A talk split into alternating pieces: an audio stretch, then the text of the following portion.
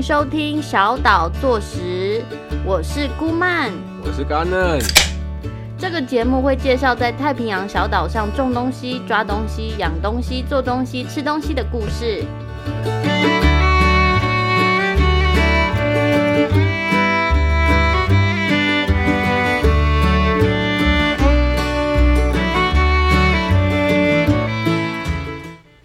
是节目的第一季第一集，那我们就会稍微说明一下小岛坐食这个节目的由来。那首先呢，讲到小岛坐食这个名称，刚才你知道这个名称的由来吗？有我不知道哎，我听起来感觉像是在小岛上手做美食的意思吗？对，因为我们有很多小岛开头的餐厅嘛，对不对？其实不是哦。其实小岛坐石这个名称用台语来思考啦，你会念坐石的台语吗？坐石。哦，你念的好标准哦。对对，就是作石。我们台语讲那个呃种田的人或者是农夫，我们就会用作石郎这样子的讲法。我以为是进产郎进产郎也可以，但是做食郎是更。更有气质的一种说法啦，而且是我个人比较喜欢。但是它的它的那个汉字其实不是写作坐实，而是另外一个字，它是一个合部，然后再一个墙，就不是食物的食这样子。可是我们这个节目的名称还是用食物的食，因为我们常常会聊到一些食物的话题，希望大家会喜欢这个主题哦。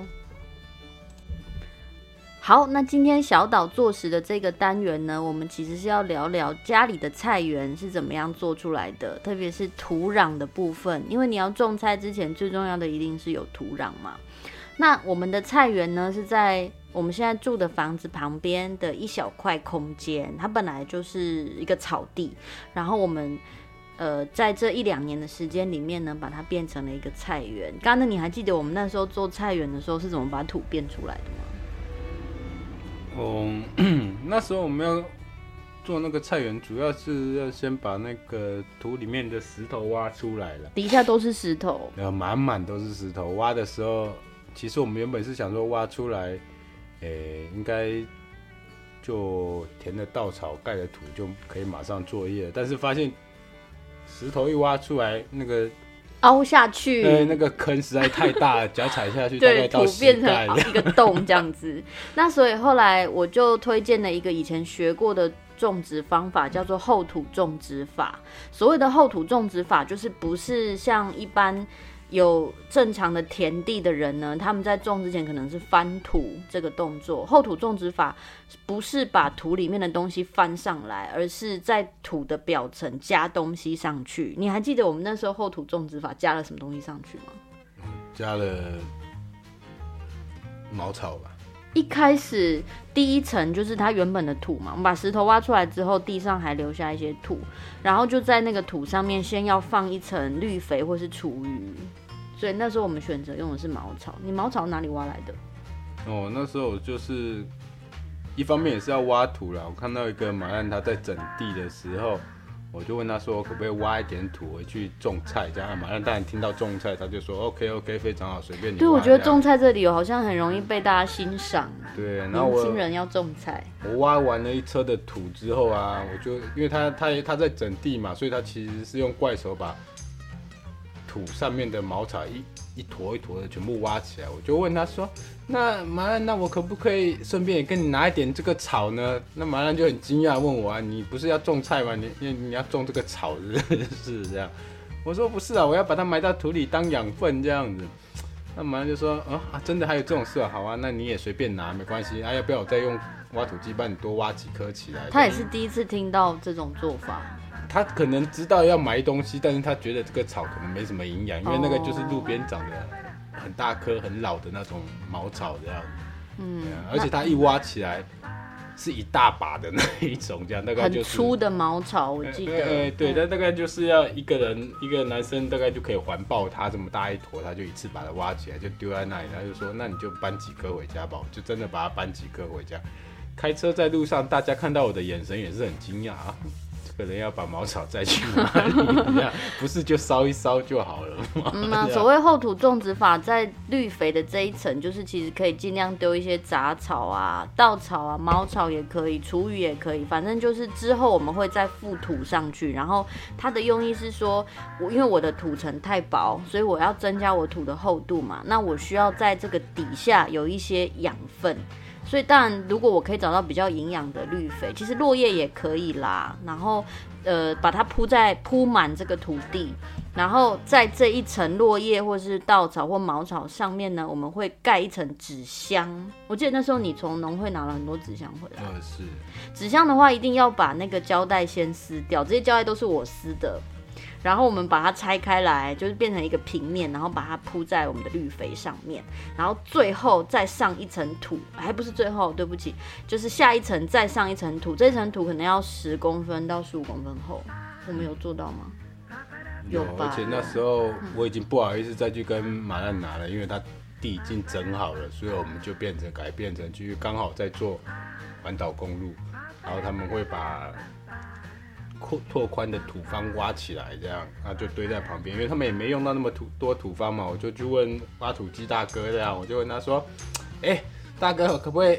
我家里要种菜，可不可以挖点土？他说啊，好好，随便你。听到种菜，大家都觉得可以。他听到种菜，而且发现我是一个人拿着一个一支圆锹、几个桶子来挖，他也相信我挖不了太多就会放弃了。对，那时候我们是拿五加仑的桶子去装土哈。对对对对，然后就把它挖了好几车回来这样。所以我们挖到的土有一些是田地的土，有一些是工程地的土吗？呃。也也那个土也不算工程地的土啊，就是原本的道路旁边那些杂草地啊，它要拓宽，所以他把那些杂草都挖起来，他也连旁边的土都挖起来，啊，也不算是原本在水泥底下的土了，就是在路边的土这样子，他把它挖起来，很多少很多石头是真的了。还好我们的菜园面积没有很大，所以那时候其实我们可能收集了十桶的土，还是多少？超过吧，超过二十桶，嗯，差不多搬了好几次啦。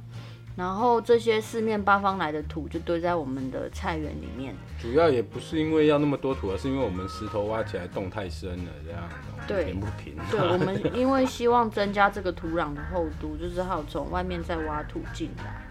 然后这铺完这一层土之后呢，最后还要再上一层覆盖物。那这个覆盖物通常就是稻草。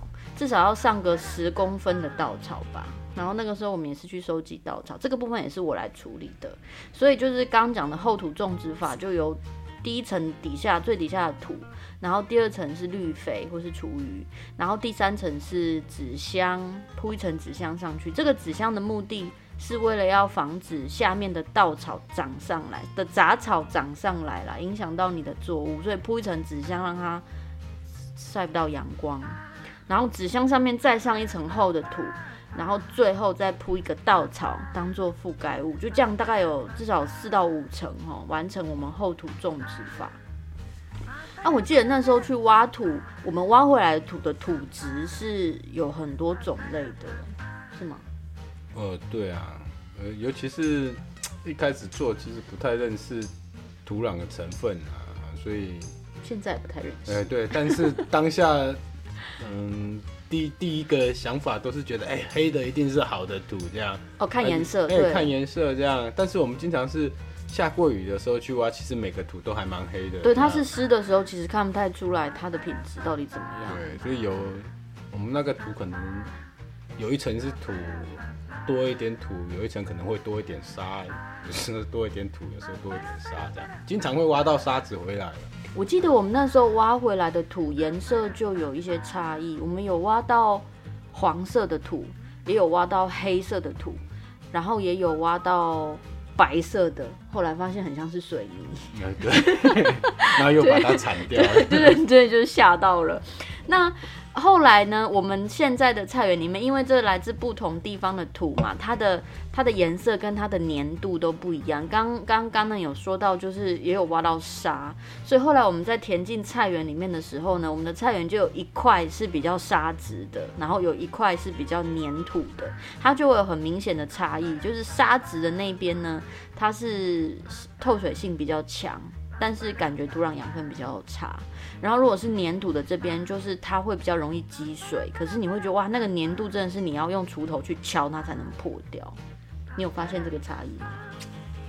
那时候真的要种的时候啊，因为一开始用锄头敲敲碎了，那个粘土还是不会散。这样到最后，我记得是有一次我们下雨的时候，直接戴着手套，直接在地上把它揉开来的。哦，对对对对，因为它然后我那时候还因为它要挑小石头。因为它即便它大块的，你敲下去，它变还是变成小块，一整颗还是硬的这样。可是那粘土我很喜欢呢，我觉得那个后来我在规划哪一块要种什么植物的时候，粘土的那一块长得都特别，就是就是它养分特别好。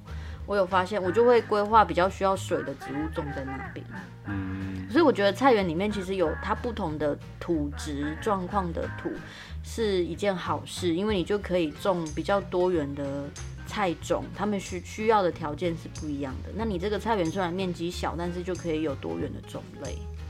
那后来我们后土种植法经过了几个月呢，我是预期几个月之后，那个绿肥那一层跟纸箱那一层都应该要腐烂掉啦。就是当初在铺的时候，就是想说它们会变成土里面的养分嘛。那你记得后来大概过了五个月吧，我们下下种呃开始覆土的时候可能是九月，到后来过完农历年之后，你还记得那些那那个菜园的土变成什么样吗？你是说最上面的土？就是后来我们种的时候，你的感觉怎么样？就是我们做了厚土种植法，我是感觉还不错，而且也不太有草了。但是事实上，我后来发现，那个埋下去底下的草跟纸箱其实没那么快烂。没那么快。你有你有还你后来还有挖到吗？对啊，因为还是有我们有填比较浅的地方，那些其实还是看得一挖下去就挖到了纸箱这样。可这才过五个月还没有腐烂是正常的。我觉得是比较好像有比较不常长草是真的啦。嗯，没有杂草。那个时候我感受最深刻应该是种番茄的时候，因为就是番茄它开始长大，长到一定高度之后，就需要做那个藤架。因为番茄它是要它需要一个矮藤架嘛，它会它会有很重的那个果实，所以我们要用架子把它架高。那通常是做那种像三脚架那种形状。然后我记得那时候我们就是要把那个竹竿插进土里面做三三脚架，然后就发现那个土非常的深。哦，是，对，这个真的是我们在这个环境里面种东西的时候，本来没有预期到，就是因为因为这里的其他其他地方的土其实没有那么深啊，嗯嗯所以我们做厚土种植法，我觉得在种番茄的时候，明显的有感觉到有效。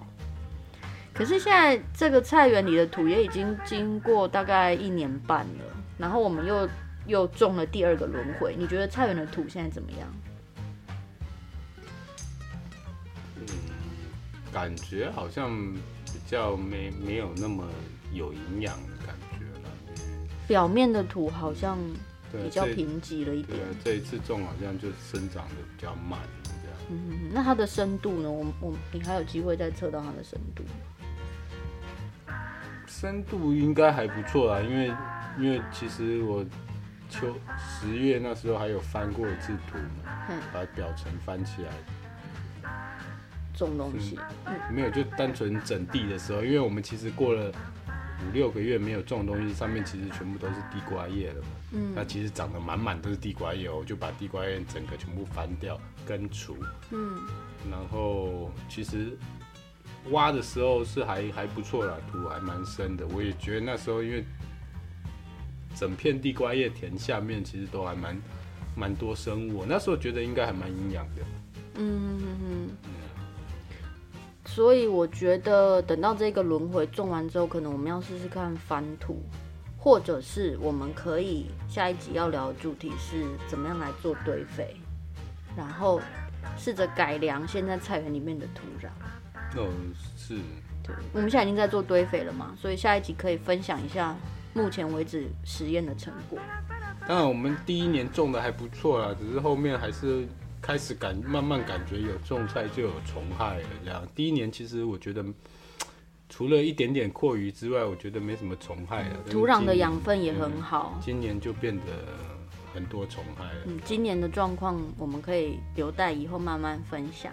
好哦，这就是今天的小岛坐食。因为我们在太平洋的小岛上面有很多东西是要靠着自给自足来生产的，所以今天跟大家分享的是怎么样经营一个家里的菜园，就从把土壤弄起来开始。那今天的做法是厚土种植法，希望大家也可以试试看哦，因为这些材料在小岛上都很容易找到。希望大家废物再利用，把它变成有用的土壤。好，今天的节目就到这里，我是顾曼，我是甘嫩，谢谢大家，拜拜。